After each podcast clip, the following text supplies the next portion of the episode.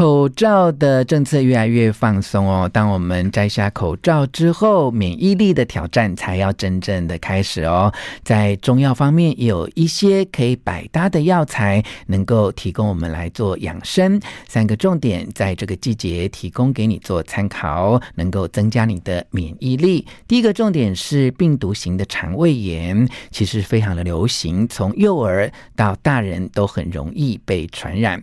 第二个重点是不要。要忽略日常卫生的细节，因为透过口粪传染，就很容易让全家人都遇到病毒型的肠胃炎而被感染。第三个重点是在中医上面有提升免疫力的秘密武器，其中是以黄芪的适用度最广泛。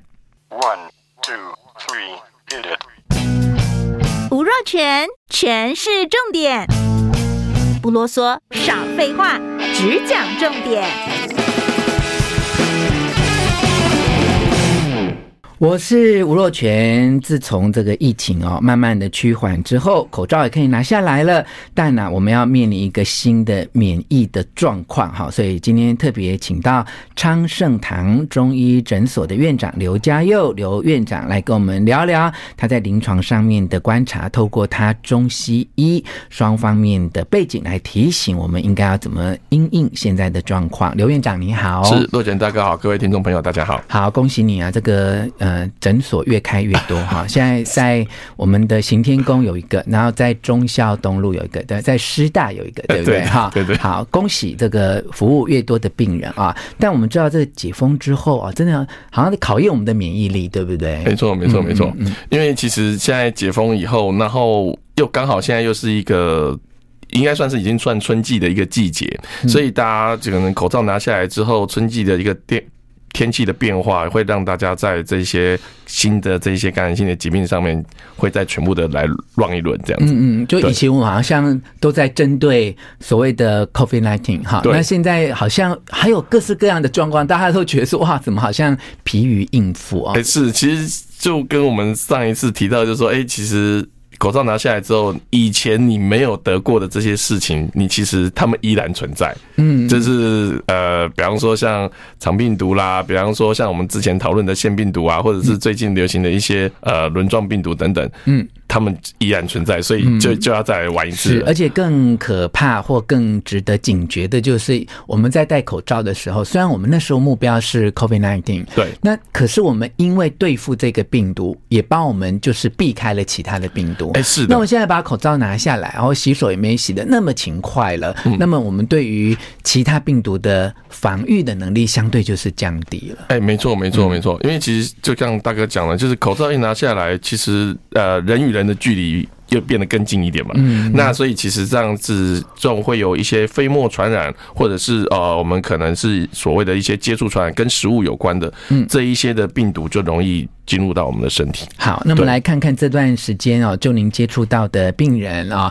呃，或者是你要提醒听众朋友，大概有哪一些要留意的病毒的状况呢？哎，对，因为这一段时间，因为其实在春夏算是春夏交，哎，对不起。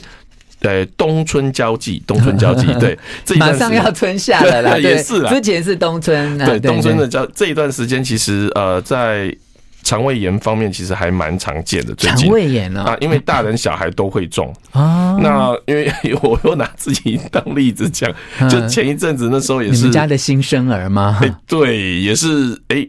中了一个，哎、欸，我们后来看应该是诺罗啦，对，诺罗病毒。那诺罗病毒其实也差不多，就是从十一月到三月这段时间是大概三岁以下很常见的一个病毒。那跟它很像的另外一个是轮状病毒。嗯，那如果就是家中如果有小 baby 的的的家长们，可能就会比较注意到说，哎，轮状病毒是有疫苗的，但是诺罗没有。嗯，但因为他们都在这段时间很常见，那这些肠胃。炎，或者说我们常讲的所谓的呃呃肠胃型的感冒啊，那事实上就是病毒性的肠胃炎。那不外乎对这些小朋友就是一些水泻，那拉肚子。那大人其实你就是如果自己的一个卫生保护不够好，你就跟着他一起拉肚子哦。对，我们刚好也是前一波下去南部玩回来，就叫全家一起拉。哇，对，那小朋友会拉的时间比较长吧？诶、欸，小朋友拉的时间。不一定看他恢复的状况，那的确像大哥讲说，他恢复可能没有像大人恢复的呃那么快。嗯，那有的人可能会拉个三五天，有的人拉到一个礼拜。嗯，那所以小朋友反而要注意，因为是他不断的腹泻，不管是水分的流失或者是营养流失，他就体力会差很多。嗯，那大人就刚好趁这个机会稍微收敛一下那个饮食。嗯，因为我会这样说，就是我就是刚好会会瘦个几公斤这样。大人的恢复期会比较短嘛？会会比较快，会比较快。那主要要注意就是说，其实刚刚提到说，大人小孩都会中的话，那就是要在呃在保护上面要注意，因为其实，在有腹泻的期间，都还是有传染力。透过什么？哎，就是透过接触这些排泄物，嗯，或者是小朋友的飞沫。嗯，因为它其实是病毒，但是它你接触到这一些呃空气里面的这些飞沫的物质，或者是比方说我们要帮小朋友换 PPR，那换这些尿布你接触到，如果你洗手没有洗得很干净，你也是会。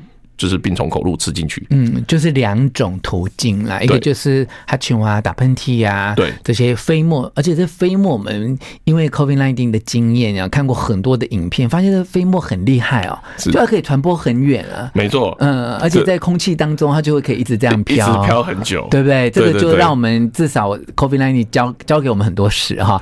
那有关于这个擦屁屁啊，换洗。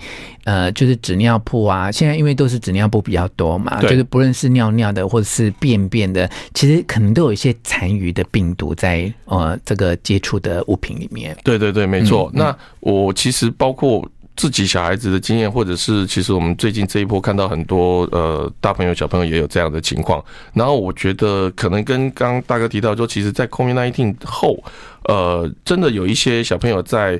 大人也是，就是在同样罹患这样子病毒性的感染了之后，他们其实恢复的这种状况的确没有像以前自己跟自己比，或者是跟以前的病情比起来，哎，真的恢复的比较慢哦，真的是可能抵抗力真的有差哦，这是免疫力下降的意思吗？对对对，可以这样说，没有错，可以这样说，所以可能真的大家针对我。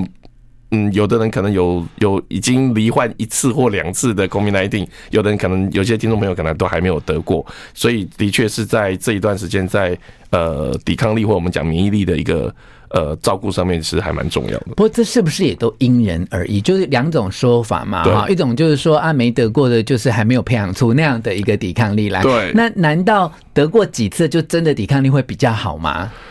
哎、欸，我反过来看，得过几次的，好像抵抗力变得比较弱，哎，差，会比较差。不过这也是逻辑，就我们不是学医的哈，可是一般逻辑可以理解的，就是抵抗力差，所以才得那么多次。对对，没错 没错，这好像也是这样的讲得通的道理啦，对不对？可另外一个就是说，因为呃，我们呃，COVID-19 只是一个病毒的一种嘛，就像刚才院长说的，你。生活日常还有这么多其他的病毒啊，所以每一种病毒它需要的这种抵抗力或免疫的状况，其实可能也不太一样。对对对对对，嗯，那其实像在这一段时间，呃，这一些病毒性的感染，我们其实都还是蛮注意，就是要跟患者提供，哎，就是说你大概真的好了之后，就真的要努力的去做一些呃提升免疫力的事。那比方说，呃，最大家其实都会知道，比方说要注意睡眠嘛，睡眠要充足，然后饮食要够营养，那运动跟足够的阳光，嗯，的一个接触是需要的。那，诶、欸，可能自己也是有一点感觉，所以才会觉得说，除了这些大家一定会知道的事情以外。我个人会觉得说，可能在这一段时间，我慢慢会比较强调是，不管是一些食补或者是中药的一些调补上面，可能会呃比较需要一点。嗯，对，那那可能比方说像中药这这一段时间，我就会诶、欸、还蛮鼓励大家去呃泡一点黄芪来吃的。嗯嗯，那因为其实黄芪有一些我们中医来讲就是补气，然后也有身体的作用，所以有一些像真的比较。呃，肠胃消化比较不好，还是有一些偏软，但是没有到真的很拉的的一些患者，我都会鼓励说啊，那可以吃一点，我们可能在药材里面帮他增加，或者是鼓励他自己泡一些黄芪来喝。嗯嗯，对，会对这些提升会比较有帮助。嗯嗯，那黄芪啊，它很。普遍适用的人的体质各方面的 range 很宽嘛，因为其实有一些药材啊，有比如比较寒凉的啦，或比较燥热的啊，就不适合。嗯、可是您刚才既然一开始就在呃中药的保养上面提到了黄芪，那是不是它意思就是说，不论你是什么样的体质人，基本上黄芪对你都没有什么大碍呢？嗯、没错没错，大哥说的对哈，就是因为我们其实都还蛮强调，就是个人的体质寒热的一个偏性。那因为黄芪不管是冷的或热的，嗯，黄芪都还算是 OK，蛮蛮 OK 的，所以所以我第一个就是会提出来跟他，因为，诶，如果你是热性体质的，那这个时候我们可能还要再去酌加一些清热的，或者是我们其实就常听到一些四神汤啊、薏仁啊、莲子那些去稍微清一下身体的湿气。可是如果你是呃冷底的，那可能真的比较适合是，虽然现在已经热了，但是你可能还是要喝一些姜茶。啊，去暖胃，去温中。那所以这些当然有一些固定的偏性，但是排除如果就是比较百搭，嗯，好，那我们就我就是刚刚会提供说，哎，黄芪是真的比较补的一个很适用的。那除了这个以外，因为其实消化道是呃黄芪的一个部分，那黄芪的在中医来讲的归经，就是它可以作作用的部位，除了呃消化道、脾胃以外，另外也是肺。那所以对小朋友来讲，呃，黄芪也是一个蛮好去增强他肺部的一个呼吸道的功能、抵抗力的一个的一个药材。好，我们就是嗯。空中聊天呐，哈，增加一点我们的卫教的知识，哈。那当然，你本身很懂，你可以到你认识的中药行业听听这些中药师的一些意见哦。黄芪就是可以简单的冲泡嘛，哈。但我们还是鼓励有症状的朋友，还是要到医疗院所，就是让医生能够帮你诊断跟把脉，哈，给你一个最正确的剂量，哈。不然我们听完节目，大家。